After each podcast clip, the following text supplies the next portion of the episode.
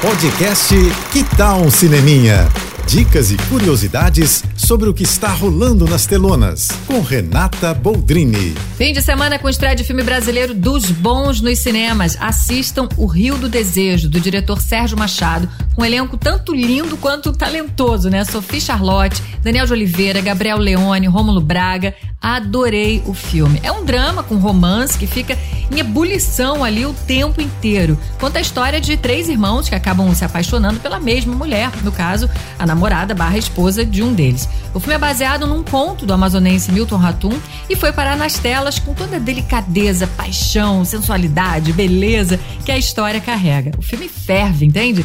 Tanto as cenas, o cenário no calor do Amazonas, a fotografia é quente, sabe?